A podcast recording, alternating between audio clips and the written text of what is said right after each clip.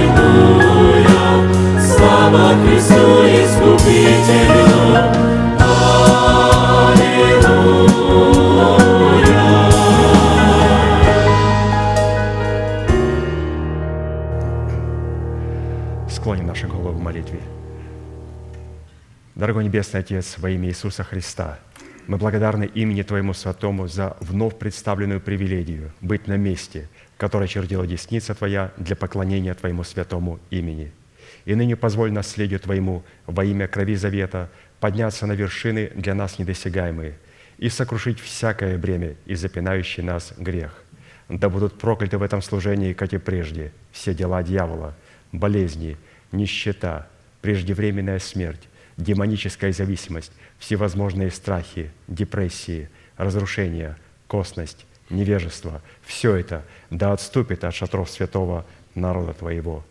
И ныне встань, Господи, на место покоя Твоего Ты и ковчег могущества Твоего, и да облекутся святые Твои спасением Твоим, и да возрадуются пред лицом Твоим. Дай нам больше от Духа Твоего, пропитай нас Духом Твоим святым, позволь нам найти светлое лицо Твое. Мы благодарим Тебя, что это служение представлено апостолом Аркадием в Твои божественные руки, и мы молим Тебя, продолжай вести его рукою сильною и превознесенную, великий Бог, Отец, Сын, Дух Святой. Аминь. Будьте благословенны, пожалуйста, садитесь.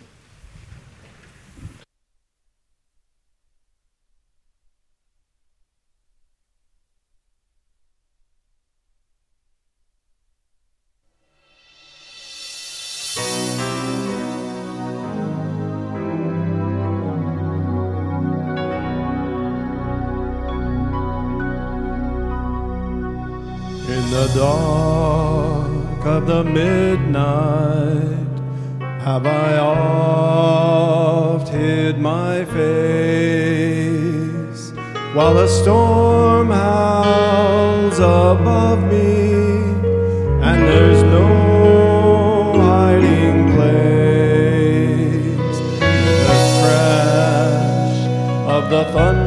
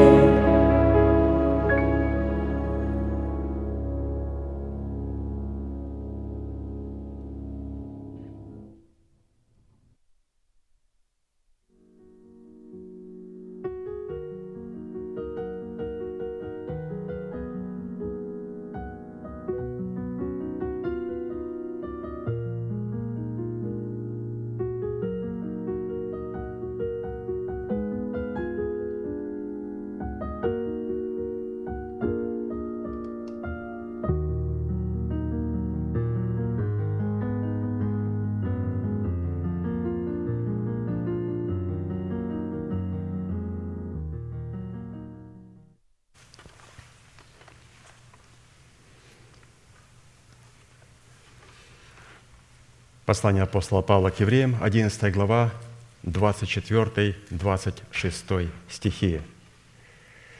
«Верую Моисей, придя в возраст, то есть придя в силу, отказался называться сыном дочери фараоновой и лучше захотел страдать с народом Божьим, нежели иметь временное греховное наслаждение. И поношение Христова почел большим для себя богатством – нежели египетские сокровища, ибо он взирал на воздаяние. Именно тогда, когда Моисей отказался называться сыном дочери фараоновой, он получил способность увидеть лучшее, возжелать этого лучшего и сделать решение в пользу этого лучшего. И благодаря такому решению и затем и действию, которое он мог совершить в соответствии своего решения, Моисей впоследствии – получил не только лучшее сокровище и богатство в предмете поношения Христова, но и познал Бога, освободился от рабства Египта, исцелился от всех болезней и стал обладателем Египта и всех его сокровищ. Однако путь к отказу называться сыном дочери фараоновой, а также путь к обладанию богатством лучшим в предмете страдания с народом Божьим и поношения Христовым – открывшими власть над всем Египтом и сокровищами Египта, заключается в том, что верою Моисей пришел возраст, в силу. Сила, которой обладал Моисей и которая позволила ему отказаться называться сыном дочери фараоновой и стать обладателем лучшего богатства, которое позволило ему обладать как всем Египтом, так и его сокровищем – заключалась в его духовном возрасте, который зависел не от прожитых лет, а от нашего послушания вере Божией. А посему всякий раз, когда мы выполняем волю Божью, мы облекаемся в силу, которая дает нам возможность познать Бога и избавиться от болезней, греха и нищеты. Вот такое, святые, интересное повествование. И здесь, разумеется, мы для себя должны были подчеркнуть четыре судьбоносных шага. Во-первых, необходимо прийти в возраст, то есть прийти в силу. Прийти в эту силу и прийти а, в этот возраст невозможно, достигнув определенного физического возраста, потому что духовная сила и духовный возраст никогда не исчисляется прожитыми годами. Оно исчисляется только одним фактором – наше послушание и исполнение заповедей Христовых. И если вы молодая девица, юноша, и вы выполняете заповеди Господни, боитесь Господа, то Господь рассматривает вас старцами. Если у нас голова покрыта сединой, и мы не исполняем заповеди, потому что мы не знаем этих заповедей, мы не понимаем эти заповеди, то Писание инкримирует нас и называет нас душевными людьми. И это первое, необходимо было прийти в силу, то есть иметь послушание в выполнении воли Божьей. Как определить, пришли ли мы в эту силу? У нас будет способность отказаться называться сыном дочери фараоновой. То есть мы не будем исходить от своих собственных пониманий и от своих собственных чувств. Это первый признак, что мы пришли в возраст, в силу. Я отказываюсь называться быть дочери сыном дочери фараоновой. Я не исхожу от своего собственного понимания и от своих собственных понятий. Третье, необходимо понять, что является лучшим богатством. Страдать с народом Божьим и нести поношение Христова. Вот что является лучшим богатством. И когда мы сделали эти три шага, пришли в возраст, отказываемся называться сыном дочери фараоновой, и третье, говорим, что Господь, для нас богатство – это страдать с народом Божьим и нести поношение Христова за истину, то Господь тогда разрешает нам познавать себя, позволяет нам освободиться от рабства Египта, исцелиться от всех болезней, стать обладателями Египта и всех его сокровищ. И, конечно же, тем воздаянием, на которое мы смотрим, оно всегда является нетленным. И оно заключается в словах «познать Господа». Познать – это значит видеть лицо Его во святилище. И Давид говорит, что нет ничего лучшего, как видеть лицо Господа во святилище Его. Поэтому, святые, мы сейчас будем петь псалом и благодарить Бога, что мы можем и имеем эту великую привилегию участвовать в этом привилегированном служении и показывать перед Господом то, что мы имеем силу не быть сыном дочери фараоновой, а исполнять то, что Господь заповедовал нам в Своем Слове. Встанем, пожалуйста, и будем вместе петь этот псалом и демонстрировать перед Богом свою любовь к Нему и почтение перед Ним.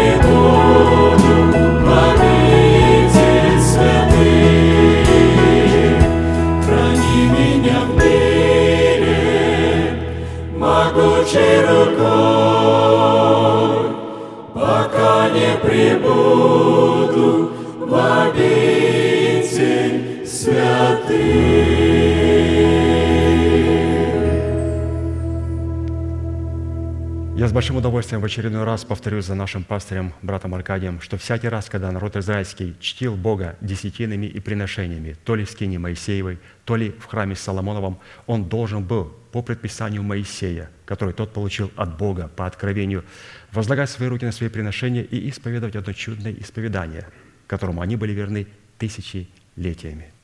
Мы с вами, будучи тем же Израилем, питаясь соком той же маслины, привитые к тому же корню, сделаем то же самое. Протяните вашу правую руку, символ правовой деятельности, и, пожалуйста, молитесь вместе со мной. Небесный Отец, во имя Иисуса Христа, я отделил десятины от дома своего и принес в Твой дом, чтобы в доме Твоем была пища. Я не отдаю в печали, я не отдаю в нечистоте, я не отдаю для мертвого. Я глубоко верю в Твое неизменное Слово и рад, что имею привилегию выражать мою любовь и признавать Твою власть. И ныне, согласно Твоего Слова, я молю Тебя прямо сейчас, да откроются Твои небесные окна, и да придет благословение Твое до избытка на Твой искупленный народ во имя Иисуса Христа. Аминь. Будьте благословенны, пожалуйста, садитесь.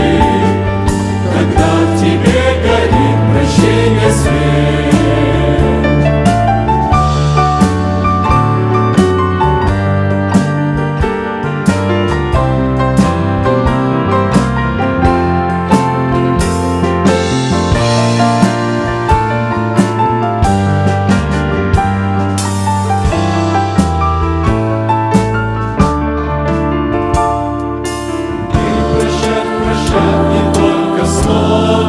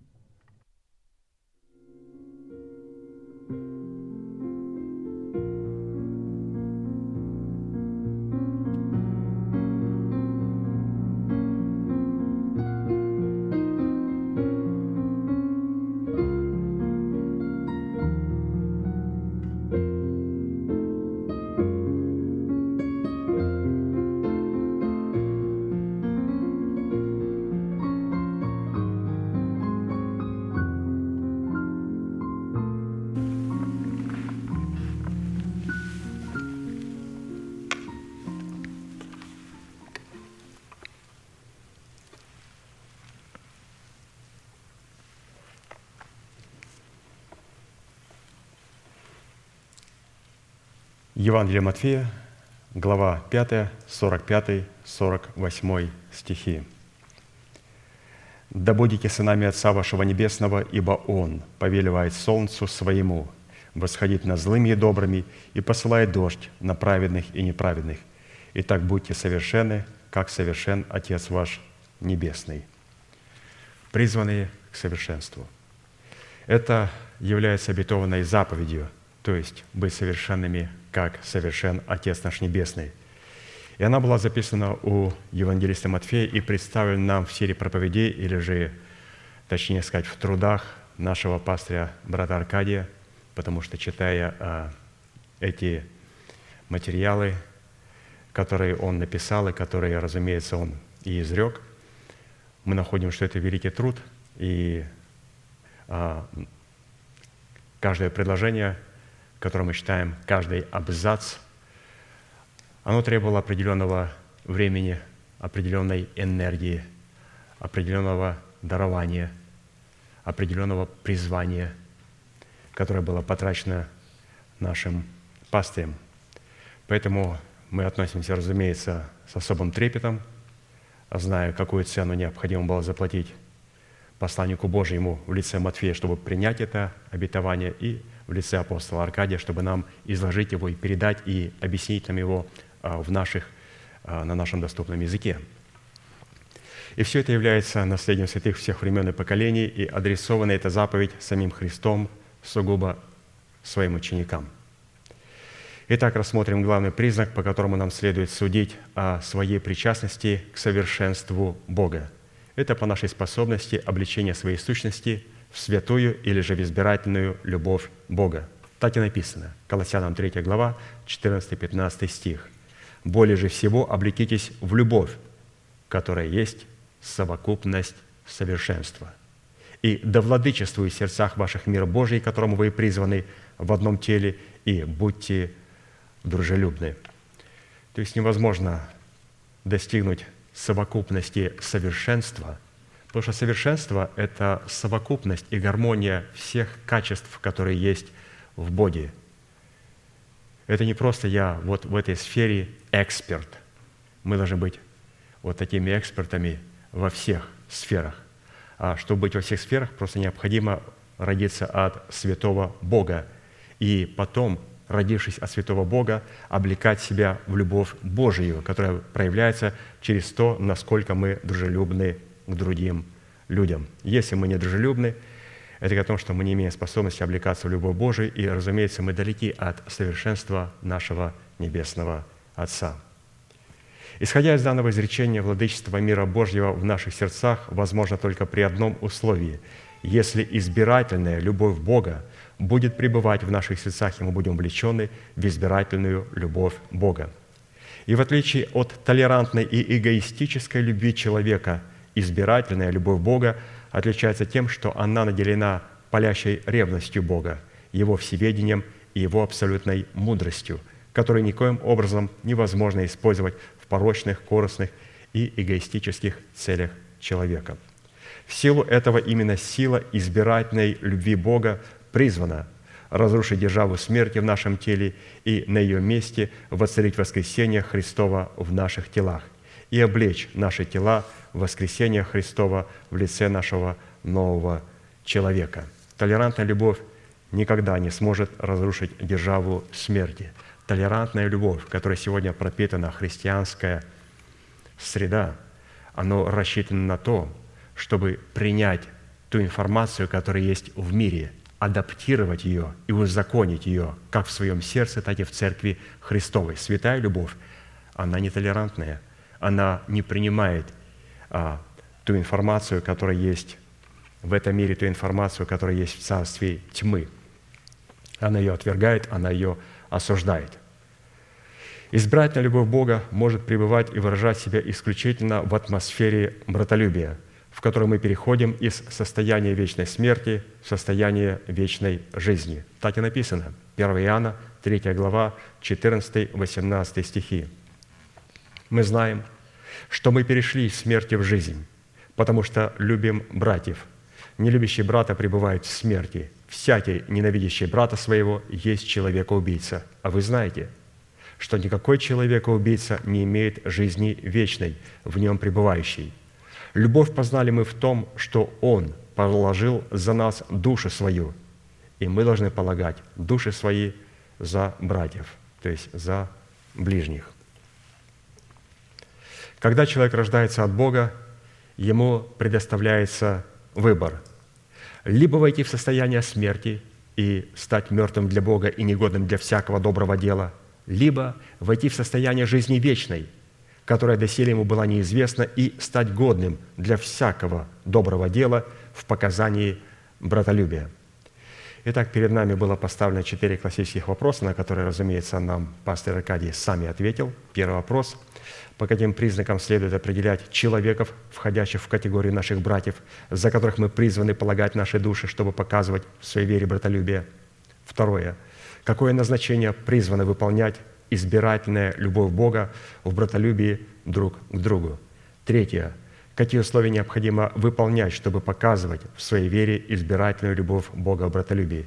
И четвертое. По каким признакам следует испытывать себя – на предмет братолюбия друг к другу в избирательной любви Бога. И вот мы сегодня закончим вопрос четвертый.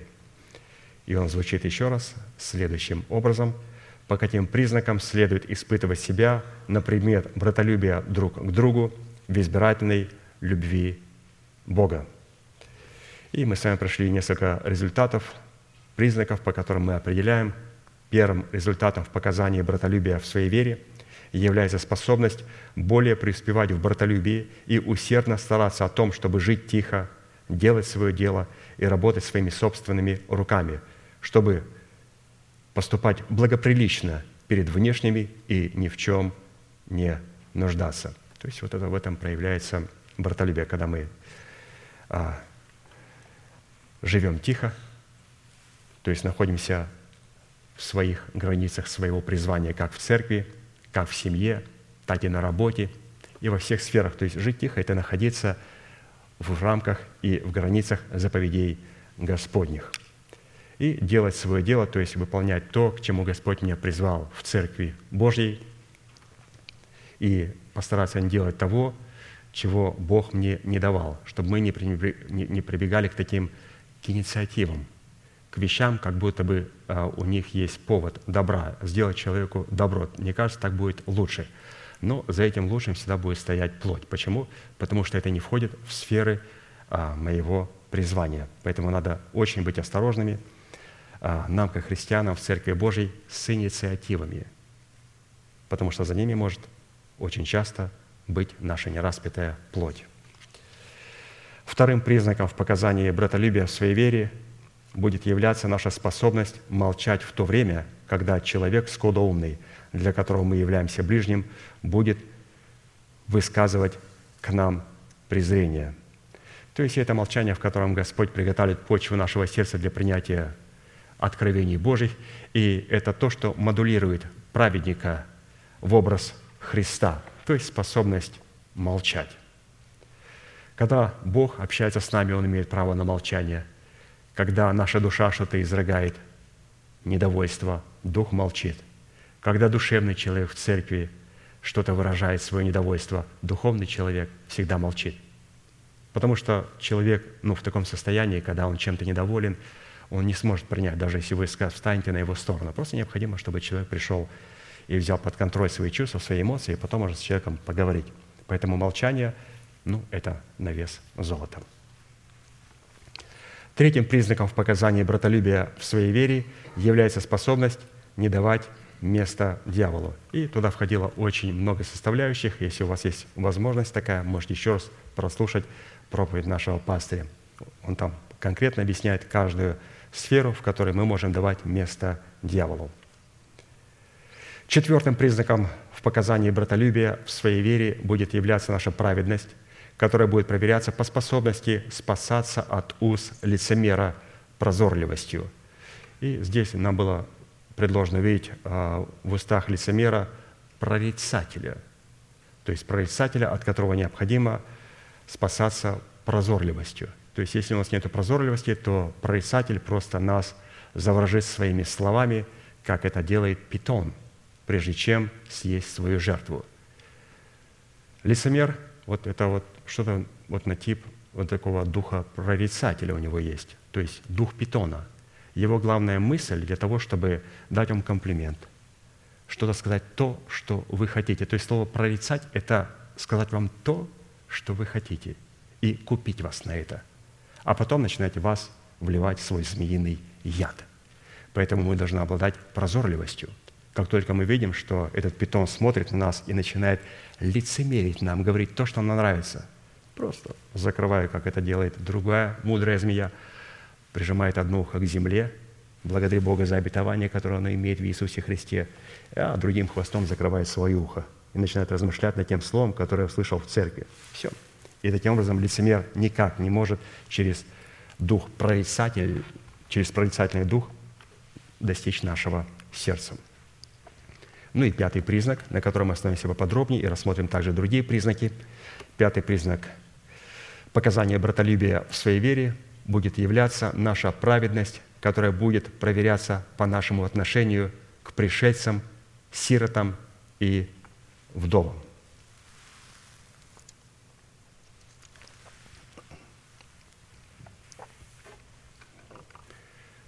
Второзаконие 27, 19. «Проклят, кто превратно судит пришельца, сироту и вдову, и весь народ скажет Аминь». Из имеющейся констатации следует, что суд к пришельцу, сироте и вдове возведен в закон, который ратифицирован Израилем при жертве на вершинах гор Гевал и Горизим. И мы помним из Писания, как это было, что когда они перешли а, через Иордан в землю обетованную, то Господь сразу, прежде нежели давать им землю обетованную, поставил их между горой Гевал и горой Горизим. И на горе Гевал он устроил жертвенник и сказал, что гора Гевал, на которой будет стоять жертвенник, прообраз креста Христова, на этой горе будет провозглашаться проклятие. То есть народ израильский будет говорить «Аминь» на проклятие. А на горе Горизим – будут провозглашаться благословения, или же скорее шесть колен, которые стояли на горе Горизим, будут говорить «Аминь» на то, когда левиты будут провозглашать либо проклятие, либо благословение. Поэтому, когда они провозглашали проклятие, то стоящие шесть колен на горе Гевал, там, где жертвенник стоял, говорили «Аминь», эти молчали. Потом левиты поворачивались к горе Горизим и провозглашали, кто будет благословен. И все те шесть колен, которые стояли на горе Горизим, они после того, когда левиты провозгласили, они через слово «Аминь» ратифицировали закон Божий. И вот мы видим о том, что бы здесь было ратифицировано. То есть проклят, кто превратно судит, пришельца, сироту и вдову, и весь народ сказал «Аминь», то есть стоящий на горе Гевал. Из имеющейся констатации следует, что суд к пришельцу, сироте и вдове возведен в закон, который ратифицирован Израилем при жертве на вершине гор Гевал и Горизим – под состоянием пришельца, сироты и вдовы следует рассматривать ближнего, от которого зависит наше спасение. И давайте посмотрим, а, кто является вот этим нашим ближним, от которого зависит наше спасение, который в это же самое время обладает внутри в своем сердце состоянием пришельца, сироты и вдовы. То есть это святые, от которых зависит наше спасение. То есть они для нас очень ценные – но, во-первых, давайте рассмотрим их внутри себя. Во-первых, это наша душа, потерянная в смерти Господа Иисуса и обретенная в новом достоинстве в ее воскресении. То есть она вот является вот такой вдовой. То есть от нее многое зависит. Если дух не сможет приобрести душу формате а, вот вдовы, то дух наш погибнет. Поэтому для духа ближняя – это душа, для души это близким является а, дух человека. И не только дух человека, тело человека – Потому что душа, когда облеклась во спасение, она вместе с Духом теперь пытается усыновить наше тленное смертное тело. Но это в нас. То есть душа и дух являются ближними друг друга, но вдовой является наша душа. Во-вторых, это человек, облеченный Святым Духом полномочиями отцовства Бога, без которого мы не сможем наследовать спасение. То есть это человек, облеченный полномочиями Бога, должен себя включать в состояние сироты, вдовы и пришельца. Вот по таким факторам стоит определять, является ли этот человек посланником Бога и может ли он мне предлагать свое посланничество и откровение, которое дал ему Дух Святой. И в-третьих, это, разумеется, невеста Агнца в лице избранного Богом остатка, которая обладает всеми этими аналогичными состояниями сироты, вдовы и пришельца. Именно состояние пришельца, сироты и вдовы определяет как нашу праведность, так и нашего ближнего, представленного в трех значениях, от которого зависит наше спасение. Теперь давайте поговорим конкретно о состоянии каждой этой составляющей. Вот первое состояние – состояние пришельца. Состояние пришельца служит определением того, что мы умерли для своего народа, в силу чего стали для него пришельцами или чужими. То есть русские должны стать чужими для русских, украинцы для украинцев, немцы для немцев, испанцы для испанцев. Мы должны стать чужими. Для чего? Для того, чтобы приобрести свой народ или же святых, которые находятся в нашем народе. Необходимо для этого умереть стать пришельцем и чужим. И мы тогда станем как магнит. Вот иногда пасторы задавали еще тогда, в той стране, в которой мы были, они говорят, вы необыкновенный человек, что-то притягивает. Скажите, кто вы? Вы инопланетянин? Обратите внимание, он не евангелизировал, он не говорил, он не проповедовал с кафедры, он просто присутствовал на определенном месте, и люди замечали.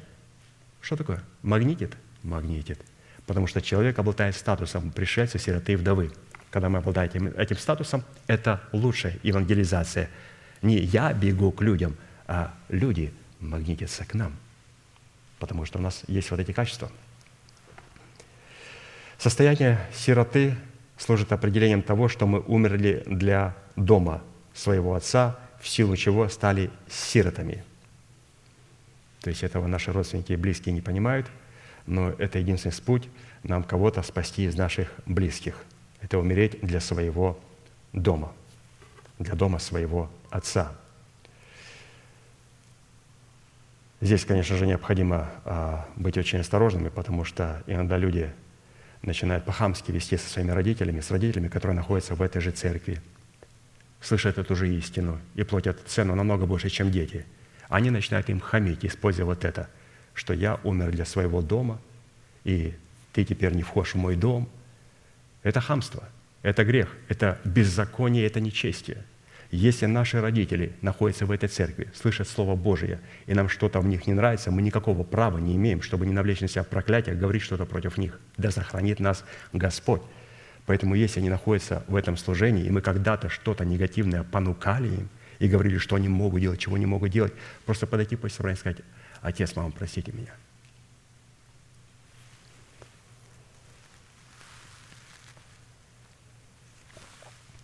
Обязательно, чтобы проклятие не имело доступ в мой дом и не проклинало моих детей. Сохранимся от проклятия. Состояние вдовы служит определением того, что мы умерли для расливающих вожделений своей души или же для царствующего греха в своем теле, который в лице ветхого человека являлся нашим мужем, в силу чего мы стали вдовами – при этом три состояния являются определением одного плода – правды в достоинстве Мафусала, прогоняющего смерть из нашего тела, которое внутри человека является обетованием, относящимся к преддверию нашей надежды. То есть вот этот Мафусал – это обетование, которое внутри нас, он как раз имеет вот эти три характеристики. Наличие этого обетования является гарантией, что мы будем восхищены в предрассветной мгле – пришествия Господня встретнее Господу на воздухе, потому что мы становимся мертвыми для греха и живыми для Бога. Луки 17 глава 33-37 стих. «Кто станет сберегать душу свою, тот погубит ее, а кто погубит ее, тот оживит ее. Сказываю вам, в ту ночь будут двое на одном постели, один возьмется, а другой оставится. Два будут молоть вместе». Простите, две. Две будут молоть вместе – Одна возьмется, а другая оставится. Двое будут на поле, один возьмется, а другой оставится. На это сказали ему, где Господи? Он сказал им, где труп? Там соберутся и орлы. Орлы в лице ангелов Господних будут участвовать и сопровождать восхищаемых к сретню Господа на воздухе. А определять восхищаемых они будут по наличию их запаха, исходящего от мертвости для царствующего греха, который для них является благоуханием Христовым. Давать суд пришельцу, сироте и вдове означает, прилагая все старание показывать в вере своей добродетель, призванную оказывать нашему ближнему справедливый суд. Луки 18 глава, 1-8 стих. Сказал также им притчу о том, что должно всегда молиться и не унывать, говоря, «В одном городе был судья, который Бога не боялся и людей не стыдился. В том же городе была одна вдова. И она, приходя к нему, говорила, «Защити меня от соперника моего». Но он долгое время не хотел. А после сказал сам себе, «Хотя я и Бога не боюсь, и людей не стыжусь, но как эта вдова не дает мне покоя, защищу ее, чтобы она не приходила больше докучать мне». И сказал Господь, «Слышите, что говорит судья неправедный?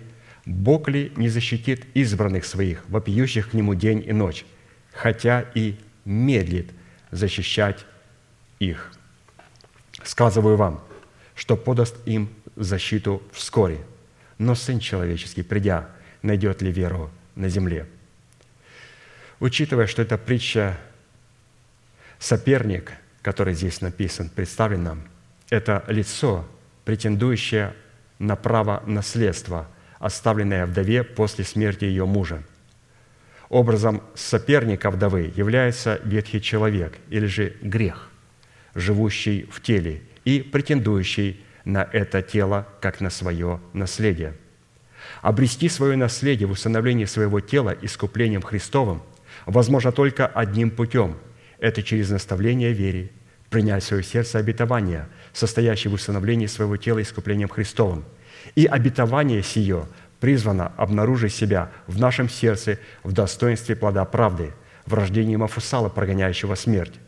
После рождения Мафусала мы можем почитать себя мертвыми для греха, живыми же для Бога, называя несуществующее как существующее – и по исполнении полноты времени для исполнения этого обетования, если Сын Божий найдет веру в исполнение этого обетования в нашем теле, то Он во мгновение ока изменит нас из состояния перстного в состояние небесного.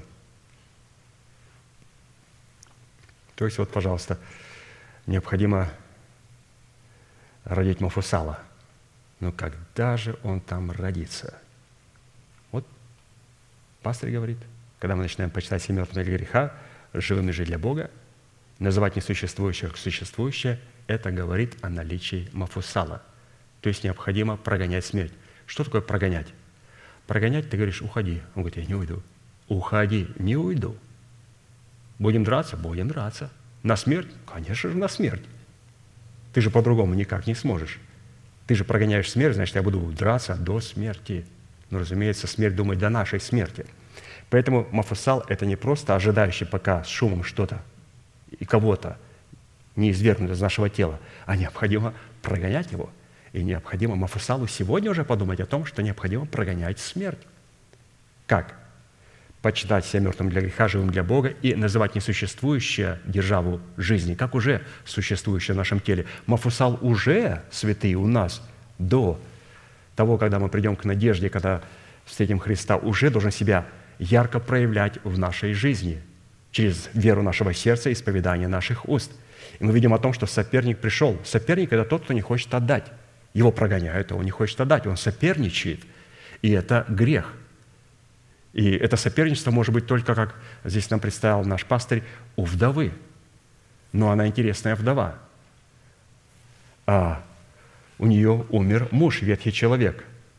Но, несмотря на то, что он умер, закон греха в теле существует. Мы болеем, мы стареем. И грех говорит, подождите, если есть закон греха и смерти, это говорит о наличии державы смерти. А держава смерти – это присутствие ветхого человека. И если есть присутствие ветхого человека, которого так они называют, что он умер, и почитая себя мертвыми, то я имею полное право на человека – и она приходит к судье, к Богу и говорит, защити меня от моего соперника, защити от греха, который восстает на мою душу, защити меня от желаний, которые восстают на мою душу, защити меня от всех этих помыслов, которые приходят в мою голову, защити меня, Господи. Я вдова, ну уникальная вдова. Я просто почитаю себя мертвым для греха. Я почитаю, что ветхий человек распят. Я считаю себя таковой. Но в моем теле еще есть закон греха и смерти – и Господь становится на защиту.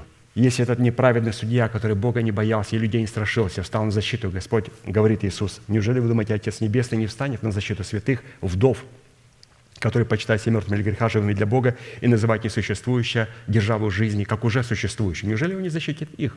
Он их защитит от того соперника или же от того греха, который говорит, я имею полное и законное право на дух, на душу и тело, потому что здесь присутствует закон греха и смерти, и это о чем-то говорит. Это говорит о чем-то. Поэтому необходимо Мафусал, чтобы начал бороться, прогонять смерть из нашего тела – и он должен проявлять себя святые из прочитанного уже сегодня. Уже сегодня. Но чтобы обладать юридическим правом, читаем дальше, показывать свою веру в добродетели справедливого суда к ближнему, необходимо обрезать крайнюю плоть своего сердца, что на практике означает заключить с Богом завет крови, завет соли и завет покоя. Где?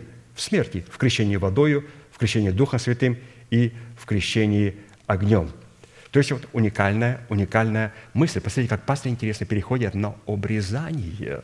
Что такое обрезание? Обрезание – это не отрезание головы. Это обрезание. Человек остается живым, но он носит в себе смерть. Я не буду вдаваться в подробности, но мы должны понимать, что обрезание – это присутствие смерти при живом человеке. Писание говорит, представьте тела ваши в жертву живую. В какую? В живую – для разумного служения. То есть необходимо быть живым, но при себе иметь признаки смерти. И вот сейчас мы почитаем об этом обрезании. Что это обрезание, оказывается, мы сможем определить. У евреев это только на одном месте было, на срамном месте. Мы об этом не говорим. Мы не евреи, мы верующие из язычников. Поэтому у нас это место определяется нашим сердцем, нашей совестью, нашим обдуманным мышлением и нашими кроткими устами – то есть давайте посмотрим три субстанции, через которые мы проверим, являемся ли мы вдовой, потому что только через присутствие обрезания дает нам право называться пришельцем, сиротой и вдовой. То есть это опять люди, которые называют несуществующие, как уже существующие, почитать себя мертвыми для греха, живыми же для Бога. Итак, написано, Второзаконие 10, 16, 18. «Итак, опрежьте крайнюю плоть сердца вашего, и не будьте впредь жестоковыны. Ибо Господь Бог ваш есть Бог богов и владыка владык, Бог великий, сильный и страшный, который не смотрит на лица и не берет даров, который дает суд сироте и вдове и любит пришельца, и дает ему хлеб и одежду». То есть, обратите внимание, говоря об обрезании, он сразу перешел говорить о том, что как необходимо правильно относиться к сироте, к вдове и к пришельцу, что человеку, у которого не обрезано сердце, он никогда не поймет – от такого человека, обладающими вот этими тремя качествами, которые были у Христа, разумеется, и есть у нас. Под хлебом, который Бог дает пришельцу, сироте и вдове, следует разуметь приобщение к телу Христову через причастие к хлебопреломлению, когда мы вкушаем тело Христова и пьем Его кровь. А под одеждой, которую Бог дает пришельцу, сироте и вдове, следует разуметь обличение в одежды правды – на иврите под сердцем, под сердцем, о котором написано, обрежьте крайнюю плоть сердца. У сердца, оказывается, есть крайняя плоть. Да вы что? Никогда не знал. Да? Вот так читайте из евреев, это у нашего сердца там -то, -то тоже что-то есть обрезать, да? Угу. Там тоже это есть. И самое главное, что они-то были обрезаны по плоти, но сердце у них не было обрезано. Они жестоковыйные. Почему они не приняли Христа? Это же ваш человек. Он родился у вас. Он не родился у нас на Украине, в России. Он не родился ни в Казахстане, ни в Грузии. Он родился у вас, у евреев. Такой золотой человек. Столько сделал много добра. Сердце было не обрезанное, но при этом присутствовало физическое обрезание. Давайте теперь посмотрим. На иврите под сердцем часто имеется в виду весь человек, включая его дух, душу и тело.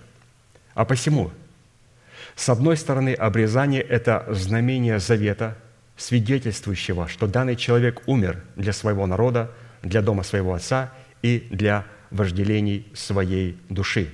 А с другой стороны, обрезание – это печать праведности, нанесенная на готовый документ праведности, который обнаруживает себя в двух вещах – в мышлении о горнем и состоянии сердца, пребывающего в наследии неизменного мира – Проверяется мышление о горнем по удостоверению того, что человек умер для греха и живет для Бога, в то время как пребывание сердца в состоянии мира Божьего проверяется по удостоверению, что Бог не вменяет данному человеку греха, в котором он родился от суетной жизни отцов. Римлянам 4, 8, 13. Подтверждение всему выше прочитанному.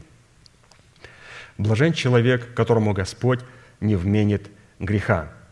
Блаженство сие относится к обрезанию или к необрезанию? Вот спрашивает апостол Павел. Мы говорим, что Авраам, Аврааму вера вменилась в праведность. Опять он спрашивает, когда вменилась? По обрезанию или до обрезания? Не по обрезанию, а до обрезания. Ему вменилась праведность, потому что Бог обрезывает человека праведного. Мы крестим водным крещением людей праведных. И когда мы их крестим, мы их не крестим для того, чтобы а, на дне а, вот этого водоема или где мы их крестим, чтобы грехи остались на дне. Совершенно нет.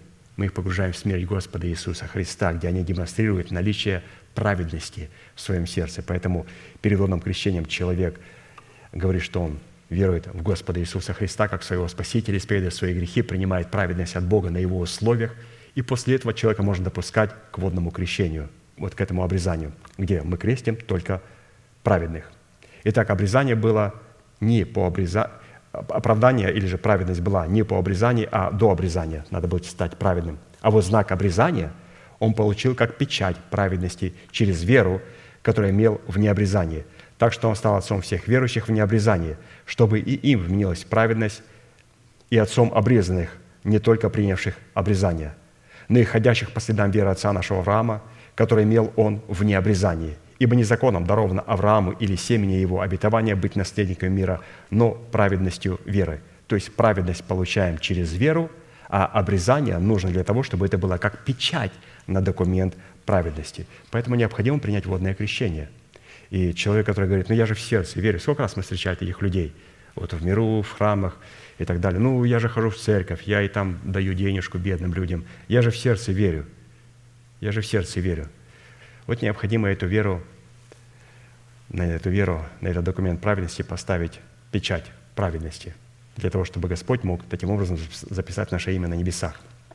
Итак, давайте посмотрим, если у нас это обрезание. Обрезание – в возрожденном от Бога духе человека обрезание будет выражаться в сокрушенности духа. То есть, если у нас есть обрезание, вот мы смотрим а, все наше естество, где оно присутствует где оно себя обнаруживает. Если мы говорим, что Господь, мы обрезаны обрезанием нерукотворным, то Писание говорит, оно присутствует и выражает себя в нашем духе, в сокрушенности нашего духа. В душе человека обрезание будет выражать в поклонении князя у порога Дома Господня – то есть, когда князь доходил до порога, поклонялся и передавал жертву священникам. И чтобы священники могли совершать а, свое вот такое богослужение и приносить жертву дальше, неся ее во святилище и потом во святая святых. То есть необходимо показать, что у нас есть князь. Иногда о человеке а, говорят такое вот, у него нету князя в голове. Нету князя в голове, то есть не дружит с головой – и это не просто эмоционально. Вы знаете, эмоциональные люди, а, это не говорит о том, что у них нет князя в голове. И человек тихий, у него есть князь в голове. Поэтому не определяется. Князь определяется, когда мы способны сдерживать то, что приходит от нашей плоти, и мы господствуем и направляем свои чувства за собою. Поэтому можем быть эмоциональным, можем быть неэмоциональным, но необходимо быть князем. То есть князь определяется потому когда он вот, поклоняется перед храмом Божьим. Поэтому если человек эмоциональный, мы говорим, у него нет князя. Мой есть князь. Он перед Словом Божьим преклоняется, он любит человека, через которого Бог дает откровение, любит и ценит, а другой тихий, спокойный, как будто бы о, вот у него есть князь. Но он ни во что ставит то, что говорит ему пастырь, совершенно закрыто ухо для слышания Слова Божьего. Вот этого человека нету князя. Князь – это не просто, который может владеть своим конем, своими эмоциями. Первое определяется для Бога князь. Это когда мы подходим к храму Божьему, он говорит, что туда я зайти не могу, я душа. Там должен делать, совершать служение Дух, поклониться перед храмом и передать свою жертву дальше. Вот как определяется князь. Это наше трепетное отношение к Слову Божьему, а потом уже владение своими эмоциями – оно тоже туда, конечно, включается. Это в душе человека. А вот в теле человека обрезание будет выражаться в чистых устах, исповедующих веру сердца. Вот, пожалуйста, святые, три составляющие, через которые мы определяем, что у нас обрезано сердце. Обрезанное сердце проявляется как в нашем духе, в сокрушенном духе, как в нашей душе, это вот в лице этого князя, и в нашем теле. В нашем теле это чистые уста, исповедующие веру нашего сердца. Только при наличии такого обрезания, пребывающего в трех субстанциях нашего естества, в духе, в душе и в теле, у нас появится способность не судить превратно пришельца, сироту и вдову. Второзаконие 24, 17, 22. «Не суди превратно пришельца, сироту и вдову, и не бери одежды в залог. Помни, что и ты был рабом в Египте, и Господь освободил тебя оттуда. Посему я и повелеваю тебе делать сие. Когда будешь жать на поле твоем, и забудешь сноп на поле, то не возвращайся взять его. Пусть он останется пришельцу, сироте и вдове, чтобы Господь Бог твой благословил тебя во всех делах рук твоих. Когда будешь обивать маслину твою, то не пересматривай за собой ветвей, пусть остается пришельцу, сироте и вдове. Когда будешь снимать плоды в винограднике твоем, не собирай остатков за собою. Пусть остается пришельцу, сироте и вдове. И помни, что ты был рабом в земле египетской, посему я и повелеваю тебе делать сие». То есть очень интересное такое повеление для того, чтобы мы могли оставлять сноп, не все собирать по чистенькую, а оставить сноп. Ведь есть сирота, пришелец и вдова, которые смогут прийти и взять этот сноп. Оставить нечто от маслины и нечто от виноградной лозы – о чем это говорит святые? Практически здесь для нас под этим снопом, под этой маслиной и под этим виноградником представлено три праздника, на которые евреи собирались на поклонение Богу. Что сирота, вдова и пришелец – это люди, которые чтят Бога и находятся в состоянии трех праздников. Это Пасха, это Пятидесятница и это Кущи ожидают Господа Иисуса Христа – то есть они смогли собрать сноп потрясения во время Пасхи. Господь, благодарю Тебя за оправдание даром в Иисусе Христе. Они смогли а, вот, явить силу вот этой маслины и плод виноградника. То есть здесь представлено для нас три праздника.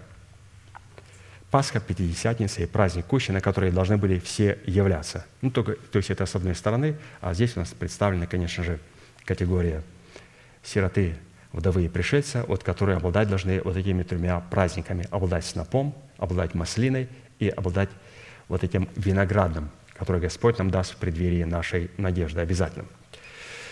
Пришельцем в данном случае еще раз для нас является новый человек, живущий в нашем теле в статусе странника. Не судить превратно пришельца означает не приписывать откровения, принадлежащие нашему новому человеку, умственным способностям нашей души, и не использовать их для достижения материальных ценностей – Галатам 5, 16, 17. «А я говорю, поступайте по духу, и вы будете исполнять, и вы не будете исполнять вожделение плоти, ибо плоть желает противного духу, а дух противного плоти. Они друг другу противятся, так, что вы не то делаете, что хотели бы». То есть необходимо не судить превратно пришельца, это не приписывать откровения нашего Духа вот, своей душе, ее достижением.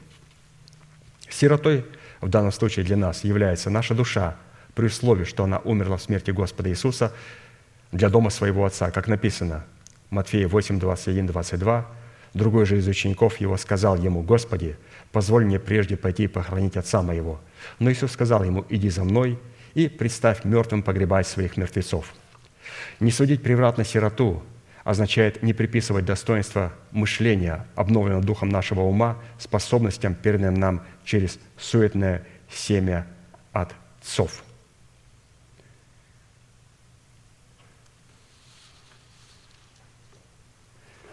Вот необходимо здесь, разумеется, умереть для дома своего отца, чтобы не приписывать достоинство нашего мышления, какого? Нашей души обновленного мышления. Вот способностям, переданным нам через суетное семя отцов. Необходимо умереть для своих отцов. Ко мне подошел один благородный мужчина, престарелый, и говорит, что вот член вашей церкви ходит в ваше собрание, и он со мной перестал контактировать. Почтенный такой высокий дяденька с баптистов. Я говорю, ну и чем я вам могу помочь, брат? Он говорит, поговори с ним, чтобы он наладил со мной отношения. Я говорю, скажите, пожалуйста, вы когда-нибудь говорили что-нибудь негативное против церкви, против истины, против нашего пастыря? Он говорит, говорил и постоянно говорил. Я говорю, вот когда вы покаетесь перед вашим сыном за то, что вы плюете в то, что является для него дорогим, это церковь, это слово, это истина. Вот он, он почтенно говорит, я, разумеется, ну, возраст, и человек достаточно почтенный, видно, не глупый. Также не глупо отвечаю ему. Говорю, вот когда вы покаетесь вот в этом всем, тогда ваш сын восстановит с вами отношения. Я не могу заставлять его поклоняться перед вами до тех пор, пока вы не перейдете в состояние смерти в состояние жизни, только через покаяние перед вашими детьми. Благодарю вас. Встал и, и ушел.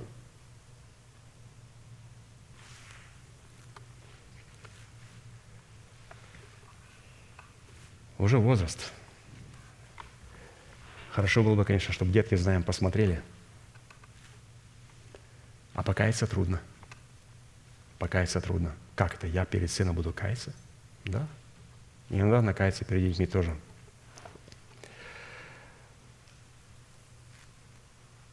Первое Петра 1, 18, 21. «Зная, что нетленным серебром или золотом искуплены вы от суетной жизни, перданные вам от отцов, но драгоценную кровью Христа, как непорочного и чистого агнца, предназначенного еще прежде создания мира, но явившегося в последние времена для вас, уверовавших через Него в Бога, который воскресил Его из мертвых и дал Ему славу, чтобы вы имели веру и упование на Бога.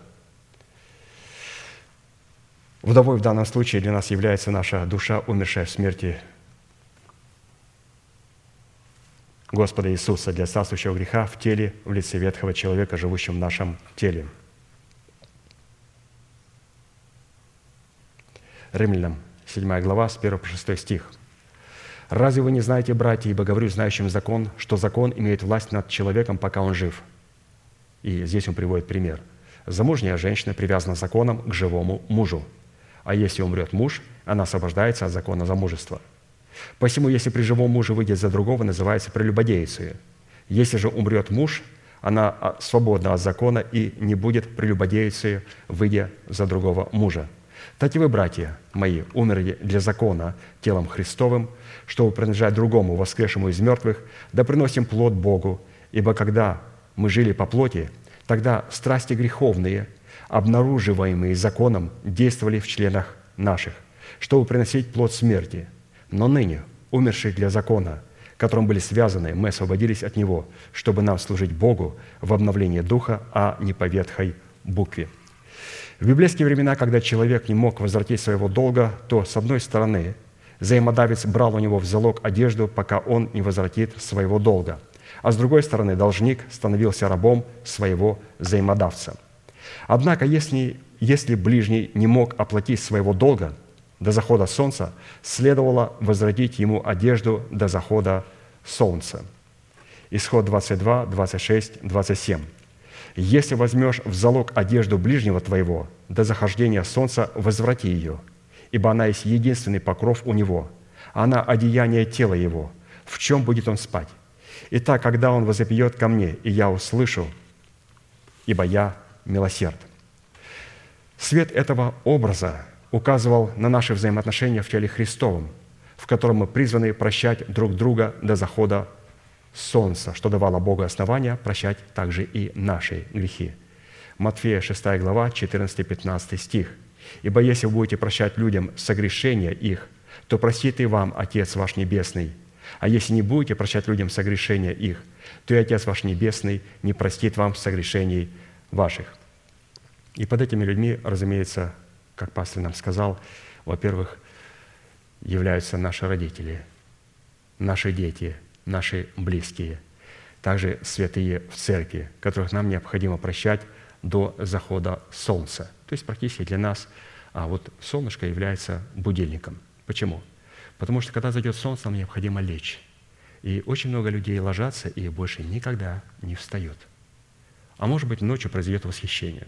Второй вариант, то нам также необходимо было бы перед сном избавиться от всякой обиды – Поэтому для нас будильничек, перед тем, как мы ложимся, если вдруг в нашем сердце есть какая-то тяжесть, какая-то обида. Если нет, то слава Богу. Но если есть какая-то тяжесть, какая-то обида, вот если она гнетет, то желательно нам не закрывать глаза и не погружаться в сон. много людей не просыпаются. И как вы думаете, с обидой куда они идут? Так жалко. Вроде бы был хороший христианин, был в церкви и умер с обидой. Куда он пошел с этой обидой? Обида – это то качество, с которым в небеса люди не попадают. Поэтому Писание говорит, до захода солнца, перед тем, как я закрою глаза, я скажу, Господи, во имя Иисуса Христа на основании и в состоянии разумного и волевого решения я прощаю моего обидчика и веду свои чувства за собою во имя Сына Твоего Иисуса Христа. И теперь я могу спокойно заснуть.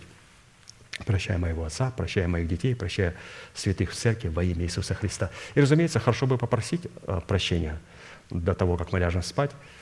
То есть это тоже очень ценно. Ну, здесь все-таки говорится про то, что необходимо прощать. Каяться надо, но здесь все-таки ударение на прощение.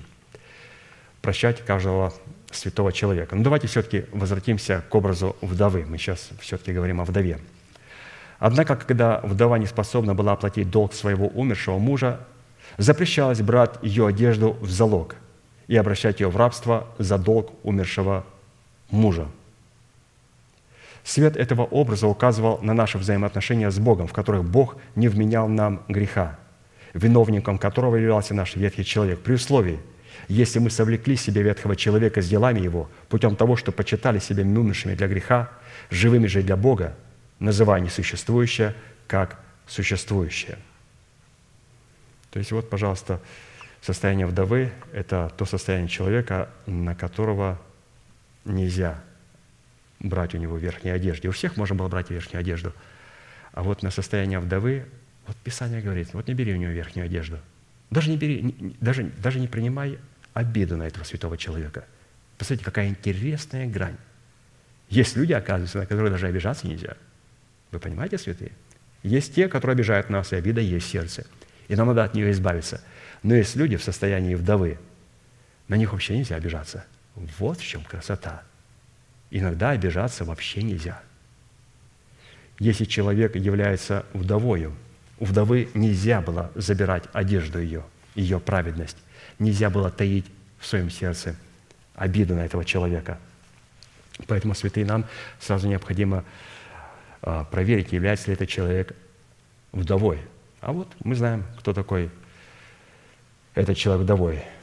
Это человек, который совлек себя ветхого человека с делами его путем того, что, почитая себя умершим для греха, живым же для Бога, называя несуществующее как существующее. Вдова – это не просто, которая творит добрые дела, и на нее трудно обидеться, потому что она ничего плохого не делает. Нет. Вдова – это тот, кто, почитая себя мертвым для греха, живым для Бога, и почитая себя мертвым для греха, живым для Бога. То есть почитать мертвым для греха, то есть она будет согрешать. Поэтому, святые, мы должны быть очень осторожны с обидами. Это, ну, еще раз и еще раз подчеркивает для нас состояние обиды, что на вдову нельзя обижаться. А в нашем собрании достаточно много вдов, пришельцев, сирот. В нашем собрании, я про другие собрания не говорю, я могу говорить то, что вижу здесь, но надо крайне быть опасными и осторожными в вопросе обид. Крайне. Я, например, никогда никого не обижаюсь. Почему? Потому что я знаю, что ну, человек мог сделать эту ошибку. Что я разве никогда не делал ошибок? Разве я никогда не говорил плохо про людей? Разве я не согрешал а, грехами? Конечно же, это делал. Но я подхожу не с той позиции, Господи, я же тоже был таким. Я подхожу с другой позиции, с позиции праведности. Слово говорит, что необходимо прощать такого человека. Поэтому нам никогда обиды не держу в своем сердце, и даст нам Господь также иметь такую способность никогда не принимать этой обиды. То есть на вдову Нельзя было держать обиду, и нельзя было брать у нее верхней одежды. Это был такой интересный, пространный пятый признак. Давайте перейдем к шестому признаку. Показания братолюбия в нашей вере будет являться наша праведность, выражение нашей ревности по Боге, направленной на защиту ближних от смертельной язвы. Вот сейчас мы посмотрим, как мы можем защищать наших святых – защищать самих себя от смертельной язвы, от того проклятия, которое приходит с гневом Божьим на Церковь Божию или на меня. Псалом 105, 28, 31. «Они прилепились к Ваалфигору и ели жертвы бездушным, и раздражали Бога делами своими, и вторглилась к ним язва. И восстал Финиес и произвел суд, и остановилась язва, и это вменено ему в праведность, в роды и роды вовеки». Итак, пролом для вторжения смертельной язвы послужило то, что Израиль прилепился к божеству, которому поклонялись мадианитяне, и к благодеянию с дочерями Маама. Поступок Финиеса, в котором он защитил своих ближних в лице своего народа от смертельной язвы, был вменен ему Богом в праведность, перешедший или же переведший его из состояния смерти в состояние вечной жизни. Числа 25, 7, 18. Финиас, сын Елиазара, сына Ааронова, священника, увидев это, встал из среды общества и взял в руку свою копье, и вошлет вслед за израильтянином в спальню, и пронзил обоих их, израильтянина и женщину в чрево ее, и прекратилось поражение сынов Израилевых. Умерших же от поражения было 24 тысячи. И сказал Господь Моисею, говоря, Финиас, сын Елиазара, сына Ааронова священника, отвратил ярость мою от сынов Израилевых, возревновав по мне среди их, и я не истребил сынов Израилевых в ревности моей. Посему скажи, вот я даю ему завет мой мира, и будет он ему и потомство его по нем заветом священства вечного, за то, что он показал ревность по Боге своем и заступил сынов Израилевых. Имя убитого израильтянина, который убит с мадиантянкою, было Зимри, сын Саула, начальник поколений Симеонова, а имя убитой мадиантянки – Хазва. Она была дочь Цура, начальника Амофа, племени Мадиамского. И сказал Господь Моисею, говоря, «Враждуйте с мадиантянами и поражайте их, ибо они враждебно поступили с вами в коварстве своем, престив вас Фигором и Хазвою, дочерью начальника Мадиамского, сестрой своею, убитую в день поражения за Фигора». Итак, это событие связано с освящением народа израильского, инициатором которого, конечно же, был Бог, чтобы очистить свой народ от благодеяния с дочерями Маава и от идолов, которым поклонялись мавитяне и которым прилепился Израиль. С одной стороны, освящение состояло в том, чтобы всех начальников народа повесить Господу перед солнцем, а всех прилепившихся к Валфогору убить мечом. А с другой стороны, освящение состояло в том, чтобы произвести полное размежевание с мадианитянами и враждовать с ними и поражать их. Освящение, не несущее в себе полного размежевания с нечестивыми и беззаконными людьми, противящимися истине и оставившими свое собрание, это пародия на освящение – в наше время под поклонением Ваал-Фигору, в наше время происходит поклонение Ваал-Фигору, просматривается толерантное отношение к идолопоклонству, выраженному в увлечению сверхъестественными проявлениями. То есть вот эта толерантность к идолопоклонству, которое выражает себя в сверхъестественных проявлениях и в практике даров Духа Святого, это и есть как раз поклонение Ваал-Фигору, которое сегодня – захлестнула всю Церковь Божию. Но никогда такого не было. Такой жажды практиковать дары Святого Духа и сверхъестественные проявления. Никогда. В Средневековье такого не было. Никогда не было. Это все вот в последние десят, несколько десятилетий постигло всю церковь. А вот в благодеянии с дочерями Маава просматривается колебание и увлечение всяким ветром учения – по лукавству человеков, по хитрому искусству обольщения, за которым стоят сомнительные служения. Зимри, сын Саула, являлся начальником поколения Симеонова, но его в это время не было в стане, так как он в это время находился в обществе мадиантян и поклонялся Вал-Фигору. Имя Зимри означает «моя песнь», а имя мадиантянки, которую он привел в стан израильский во время освящения, была Хазва, что означает «обманчивая». То есть Помните, о чем мы прочитали сверху? Благодеяние с дочерями Мава – это колебание и увлечение всяким ветром учения. Хазва – обманчивое. Обманчивое. То есть увлекаться всяким ветром обольстительных учений. Числа 25, 1, 6. «И жил Израиль в Ситиме, и начал народ блудодействовать с дочерями Маава. И приглашали они народ к жертвам богов своих – и ел народ жертвы их, и кланялся богам их. И прилепился Израиль к Ваал-Фигору, и воспламенился гнев Господень на Израиле. И сказал Господь Моисею, «Возьми всех начальников народа и повеси их Господу перед солнцем, и отвратится от Израиля ярость гнева Господня». И сказал Моисей судьям Израилем, «Убейте каждый людей своих, прилепившихся к Ваал-Фигору, И вот некто из сынов Израилевых, как мы прочитали, пришел и привел к братьям своим мадиантянку в глазах Моисея и в глазах всего общества сынов Израилевых, когда они плакали у входа с Кении собрания. А теперь пастор говорит, представьте такую картину. 24 тысячи умерли от смертельной язвы, чтобы остановить ее. Моисей повесил всех начальников народа Господу перед солнцем, так как они увлекли народ есть идоложертвенное и поклоняться идолам процветания и поиску сверхъестественных проявлений. А судьи народа по повелению Моисея убили в стане израильском всех оставшихся после поражения смертельной язвы, прилепившейся к Валфигору, мечом. Весь народ в это время во главе с Моисеем стоял у входа в скинии собрания и плакал. И вот на глазах Моисея – и всего общества начальник поколений Симеонова приводит в стан израильский мадианитянку, вводит ее в шатер свой и совокупляется с нею. Мавитяне и мадиантяне – это потомки Лота, происшедшего от инцеста дочери Лота со своим отцом. В данном случае мавинтяне являются образом человека, рожденного от Бога, душа которого не облагорожена в смерти Господа Иисуса – союз рожденного от Бога человека с душой, которая крестом Господа Иисуса не была потеряна в смерти Иисуса Христа, по отношению к Богу рассматривается прелюбодеянием. Если мы, будучи царями и священниками Богу, не будем обладать способностью являть ревность по Боге, чтобы защитить наших ближних от смертельной язвы, то благодать Бога обратится в повод распутства, в силу чего благодать Бога не сможет быть воцарена в наших сердцах – посредством праведности, чтобы привести нас из состояния смерти в состояние жизни, чтобы воздвигнуть в наших телах державу жизни вечной. Иуда 1 глава, 3-4 стих. «Ибо вкрались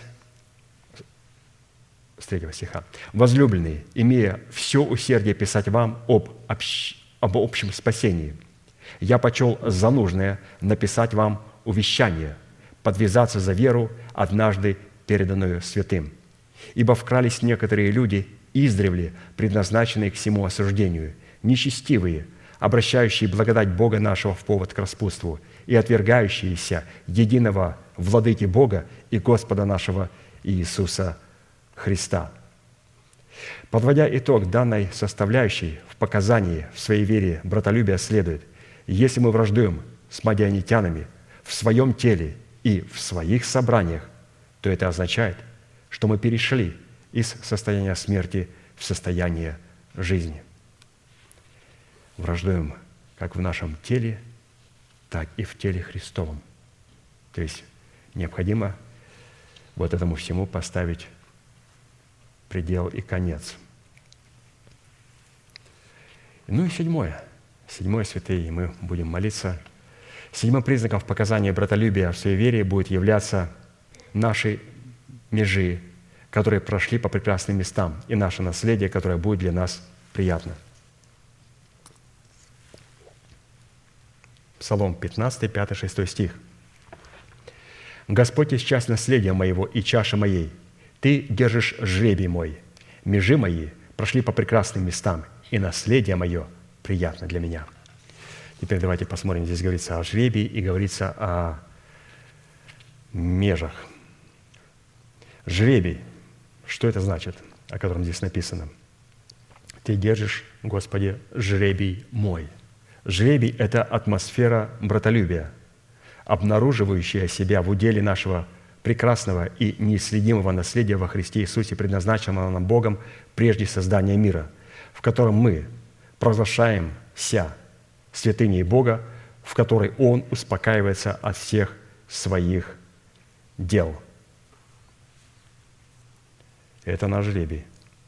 Межи, проходящие по прекрасным местам, это границы заповедей Господних, отделяющие территорию богатства тленного, обреченного на сожжение огнем, от нетленного наследственного удела в достоинстве нашего жребия, содержащего в себе – совокупность всех драгоценных обетований Бога, делающих нас причастниками божеского естества. То есть межа – это то Слово Божие, те истины, которые позволят нам держать а, нетленное богатство. При условии, что территории наследственного удела, содержащего в себе совокупность всех нетленных и драгоценных обетований Бога, принятых нами через человека, облеченного полномочиями отцовства Бога, будет являться наше сердце, пребывающее в атмосфере братолюбия. То есть вот это жребий и вот эти межи, границы заповедей Божьих, они должны быть начерчены на нашем сердце. То есть это является территория, наше сердце – это территория нашего наследственного удела. То есть насколько это важно поместить туда заповеди Божии, Слово Божие, для того, чтобы держать наш наследственный удел от вторжения в него врага. Притча 4, 20, 29. «Сын мой, слова мои внимай, и крича моим преклони ухо твое, да не отходят они от глаз твоих. Храни их внутри сердца твоего, потому что они жизнь для того, кто нашел их, и здравие для всего тела его. Больше всего хранимого храни сердце твое, потому что из него источники жизни. Отвергни от себя лживость уст и лукавство языка удали от себя. То есть мы здесь встречаем, обратите внимание, и Израиль, мы здесь встречаем и Мадиантян, мы здесь встречаем и Хазву. То есть каким образом необходимо было сохранить сердце. Ведь эти все вещи, которые произвел Моисей, старейшины, вот этот суд Божий, только для того, чтобы хранить сердце. Писание говорит, что более всего хранить сердце, потому что из него источники жизни. А для этого необходимо было отвергнуть от себя лживость, валфигора, лукавство языка удалить от себя, вот эту хазву убить в самом себе – Глаза твои пусть прямо смотрят, и ресницы твои да направлены будут прямо перед тобою. Обдумай стезию для ног твоих, и все пути твои да будут тверды. Не уклоняйся ни направо, ни налево. Удали ногу твою от зла, потому что пути правые наблюдает Господь, а левые испорчены. Он же прямыми сделает пути твои, и шествие твое в мире устроит».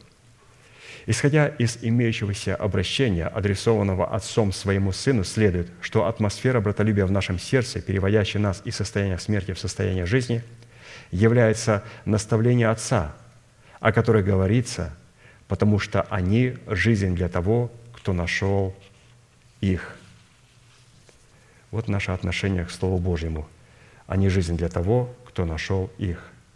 То есть это, оказывается, является великой драгоценностью святые – и является жизнью, когда мы находим вот эти драгоценные истины и начинаем правильно хранить. И вот из прочитанного давайте посмотрим три действия, каким образом нам необходимо принять, хранить и утверждать и исполнять Слово Божие, которое мы приняли от нашего Отца. Первое, из прочитанного, чтобы наставления Отца образовали в нашем сердце атмосферу братолюбия, необходимо было внимать словам Отца и преклонить к речам Его свое ухо – Преклоненное ухо к словам Отца указывает на смирение, на смирение сердца, приготовленное к исполнению слов Отца, и указывает на добрую почву сердца, в котором слова Отца становятся верой сердца. То есть это первое. Он сказал, «Сын мой, словам моим внимай». Первое – внимать. Это что значит? Первое – это необходимо приготовить свое сердце а, к принятию слова. А как мы определяем а, вот то, что говорит пастырь, я приготовил свое сердце для принятия к слову? Когда я прихожу к пастырю, задаю ему вопрос, я задаю с целью, чтобы мне исполнить то, что он скажет, или просто выслушать очередную альтернативу. Я поговорил с этим братом, с этой сестрой, и хотелось бы знать, а как пастырь смотрит на эту ситуацию. Еще одну альтернативу услышать. Это не приготовленное сердце. Когда мы приходим к священнику, приготовленное сердце – это услышать то, что Господь нам скажет через него, и повиноваться тому слову, которое Он сказал это является «Сын мой, слова моим, внимай». Не бери их как альтернативу, исполни их как заповедь. Это было первое условие. Второе. Необходимо было, чтобы наставления Отца не отходили от наших уст и от наших глаз, потому что на что мы смотрим, преображает и трансформирует нас в свой образ. В силу этого слова Отца, которые не отходят от созерцания наших глаз и становятся образным мышлением нашего сердца – утверждают веру нашего сердца или же делают ее твердой. Он сказал, что первое, сын мой, внимай моим словам, и второе, да не отходят они от глаз твоих. То есть то слово, которое мы приняли в свое сердце, теперь необходимо эту истину, эту веру утвердить. Как утвердить? Писание говорит, постоянно смотреть на это слово, и чтобы глаза наши не отходили и не созерцали те ужасы, которые нас окружают в этом мире, на ту информацию и на тот каскад гибельной информации. Постоянно смотреть на веру нашего сердца, которая находится в нашем сердце, для того, чтобы мы могли утвердить эту веру. А как утвердить? Просто мы должны начинать э, видеть исполнение этого слова внутри себя, чтобы утвердиться в вере. И третье, необходимо было, чтобы наставление Отца образующие атмосферу братолюбия, хранить внутри своего сердца. Сохраняя слова своего Отца внутри своего сердца, мы даем Богу основания исполнить их в установленное им время. Итак, выполнение этих трех условий возможно только в одном случае, если мы оставили младенчество, которое не имеет Отца и не признает Отца. Потому что увлекаться всяким ветром учения, за которым стоят обольстительные – обольстители, обладающие способностью льстить их необрезанному уху. То есть здесь говорится, разумеется, о негативном младенчестве. То есть представьте младенчество, которое не имеет отца. Это родиться в семье Бога и сразу стать сиротой. Вы представляете? Вот люди, которые каются на стадионах, и которых после того, когда они покаялись, машут ручкой им, до свидания, это вот то, что родилось, это все сироты, у которых нет отца. И Нужны такие услуги Богу, такое служение Богу? Нет, совершенно нет.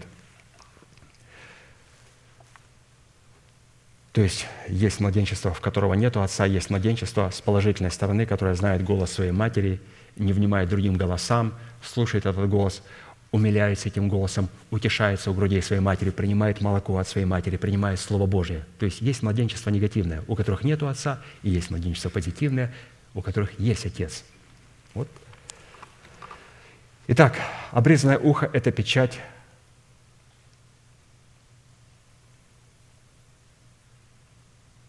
Так, сейчас где я остановился? Ну, давай, будем читать.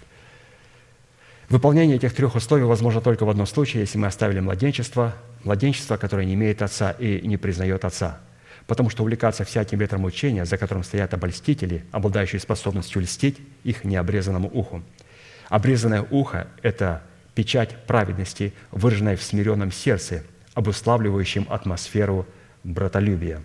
Исходя из имеющейся притчи, становится оставить младенчество, чтобы выполнить три имеющие условия, призванные создать в нашем сердце атмосферу братолюбия, это очистить совесть свою от мертвых дел, что хорошо выражено в таких словах.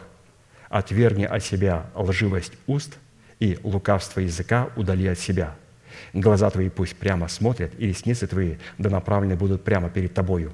Обдумай стезю для ноги твоей, и все пути твои да будут тверды. Не уклоняйся ни направо, ни налево. Итак, подводя итог седьмой составляющей атмосферы батолюбия в нашем сердце, следует, если взаимоотношения друг с другом, протекающие в границах заповедей Господних, обнаруживают себя в наследии, доставляющего нам приятность, то это означает, что мы обладаем в своем сердце атмосферой братолюбия и уже перешли из состояния смерти в состояние жизни вечной.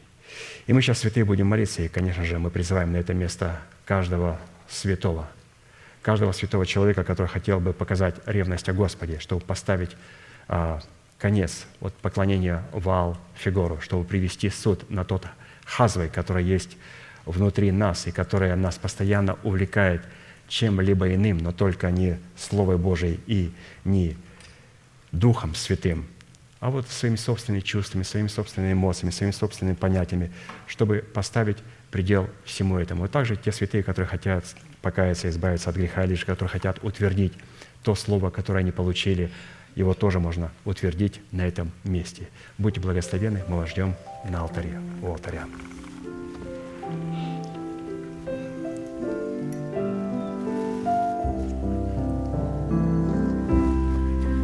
Oh,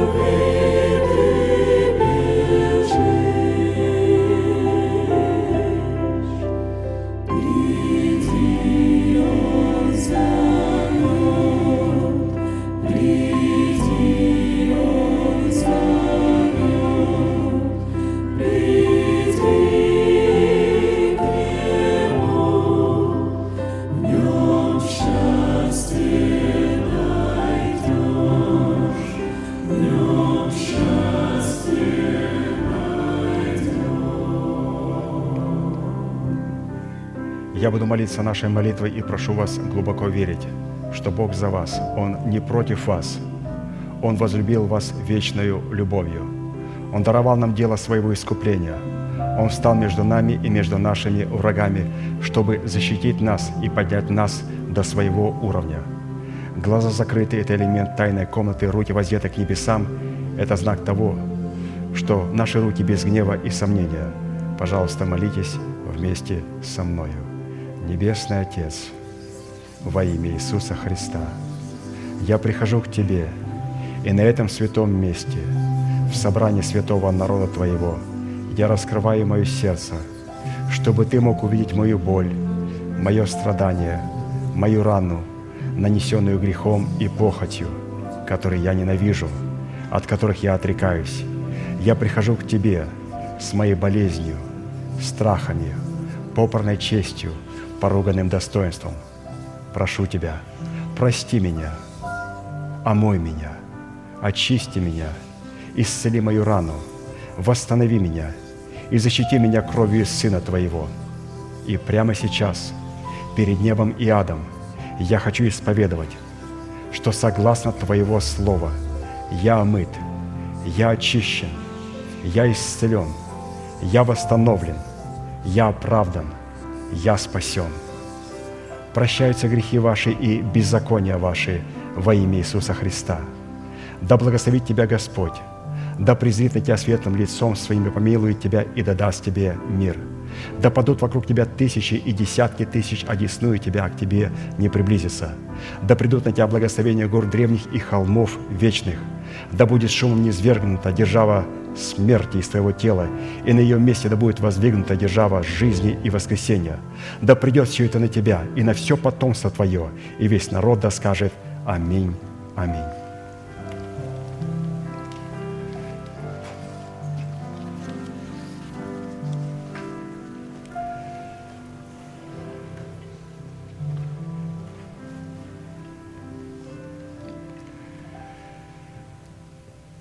Святые очень насыщенная проповедь, которую нам предложил пастор Аркадий. Мы немножко ее с вами прошли с поспешностью. Я немного торопился, поэтому прошу извинения за э, ошибки, которые присутствовали. Но у нас есть возможности пройти ее на ячейках. Если не всегда получается возможность пройти э, проповедь в пятницу, в воскресенье, то мы можем хотя бы коснуться тех вещей, которые там ну, очень затронули наше сердце. И я бы советовал, то есть святых всегда спрашивать, то есть вот что вам запомнилось вот с этой проповеди по-особому, что вот затронуло. Вот, например, когда я прочитал весь конспект, я закрываю, я себя, себя спрашиваю, что больше всего откликнулось в моем сердце, в чем я нуждаюсь. И есть определенные, не все, есть определенные вещи, которые просто кричат в моем сердце, просто кричат – вот поэтому необходимо на ячейках вот, вот эти вот вещи, которые а, откликаются в нашем сердце, проработать их, поговорить о них. Ну и Господь даст нам мудрость, чтобы мы это сделали правильно, не нарушая порядка Божьего, чтобы э, лидеры ячеек не забывали, что они не предлагают услуги на ячейках, они служители и рабы Иисуса Христа. Это великое привилегия служить детям – царя царей и Господа господствующих. И также те святые, которые на ячейке, ну, должны относиться с большим уважением к человеку, к лидеру и постараться его не перебивать. Если мы хотим что-то спросить, сказать, можно, пожалуйста, я скажу. Если он найдет нужным, он скажет, да, пожалуйста, скажите. Но не встревать, не перебивать, а я понял так, а я это увидел так. Просто показать Богу атмосферу братолюбия. Это о том, что Господь держит удел свой в своих руках. Вот через наше отношение друг к другу вот это и есть тот жребий, который Бог держит. Атмосфера братолюбия в отношении друг с другом. Хорошо. А, у нас есть еще одно объявление, даже два объявления, и потом прогласим наш неизменный манифест. Это объявление «Детский хор» начинается 27 октября в 6 часов вечера в четверг в малом зале. Просьба детям и родителям собраться вместе для знакомства с правилами, с поведением, с песнями, программой и планами детского праздника. То есть 27 октября, вот, пожалуйста, в 6 часов вечера, в четверг в малом зале. Ну и последнее объявление. А, я попросил сюда выйти наших святых, брата Годи и Агнесу, пожалуйста, выйдите сюда. Они переезжают в другой штат, они не уезжают, они переезжают к своим детям, и поэтому они вчера были у пастыря Аркадия, беседовали с ним, в очередной раз говорили о да, той благодарности. Сюда заходите, да, дорогие. Конечно, конечно о том, что они очень благодарны, а, что они являются органической причастностью к телу Христова, о том, что они очень любят это слово, о том, что они признают его статус, о том, что они, несмотря на то, что переезжают к своему сыну в другой штат, они будут постоянно слушать, постоянно пребывать в Слове Божьем и являться светом и солью завета вечного на том месте, на котором они будут. И пастор сказал, надо благословить святых и благословить их в их путь, чтобы ни у кого в сердце не было осуждения. А я бы так не поступил. Однажды одному, будучи мальчишкой маленьким, сказал, а я бы так не сделал. И мне этот седоватый человек сказал, вот когда доживешь до моих лет, когда попадешь в ситуацию, в которой я нахожусь, потом ты не скажешь, как бы ты поступил. Поэтому давайте так, никогда не судить и не рядить. То есть мы можем всегда благословлять друг друга, и в данном случае, ну, эти святые, ну, достойны, они нам много служили, много пребывали здесь, много терпели от нас, как говорится. Поэтому а, они достойны, чтобы их благословить в путь, и что мы с ним будем поддерживать связь через Слово Божие. Хотя мы должны поддерживать постоянно друг с другом, только через Слово Божие и Дух Святой. Хорошо, протяните вашу правую руку, символ правой деятельности, и благословим их во имя Иисуса Христа. Дорогой Небесный Отец, во имя Иисуса Христа, мы благодарим Тебя за этих святых, которые сегодня предстоят перед Тобой и перед Твоим святым лицом – мы молим Тебя, Господь, чтобы Ты благословил и благоустроил тот путь, в который они будут отправляться, и Ты благословил их на том месте, на котором они будут пребывать и на котором будут жить. Во имя Иисуса Христа, Господь, позволь им быть светом и солью завета вечного и быть благоуханием Христовым для одних запахом смертоносным на смерть, для других запахом живительным на жизнь. Я молю Тебя, Господь, чтобы то слово, которое они приняли, сохранили, чтобы они могли его утвердить, и чтобы они могли увидеть исполнение этого слова в своих сердцах и в своих телах. Мы благословляем их, Господь, и святого храма Твоего, и молим Тебя, да благословит Тебя Господь, да обрати свое лицо свое на Тебя и да даст Тебе мир. Да падут вокруг Тебя тысячи и десятки тысяч, одесную Тебя, а к Тебе не приблизится. Да придут на вас благословения гор древних и холмов вечных, если то слово, которое вы слышали, вы сохраните его – утвердите его. Да придет на вас это все исполнится во имя Отца и Сына и Святого Духа. Аминь. Ну, позвольте мне от лица всех вас поприветствовать Агнеса Джан. Да, очень благодарны, да. Да, благодарны, что вы нас так благословили. Джан,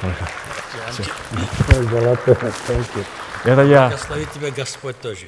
И посреди светлым лицом да воздаст по милости Его. Аминь. Благодарю, благодарю. Принимаю, да, принимаю. Все. Да. Благодарю церковь за вашу любовь и милость к нам, ко мне, к моей семье. Я благодарю лично через моего пастора, апостола Аркадия Хемчана, его семью, детей их. Будьте благословены все, да возрадуется пускай имя Его и нашем, в наших сердцах, чтобы было всегда имя Его в наших сердцах. Принимаем и также вас благословляем. Пожалуйста, можете садиться. Да.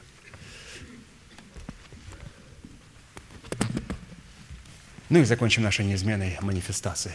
Могущим же соблюсти нас от падения и поставить пред славою Своею непорочными в радости, единому, премудрому Богу, Спасителю нашему, через Иисуса Христа, Господа нашего, слава и величие, сила и власть прежде всех веков, ныне и во все веки. Аминь. Будьте благословены, святые, в вашем пути и в жилищах ваших. Следующее собрание будет на этом же месте в 7 часов вечера. Пожалуйста, можете поприветствовать друг друга.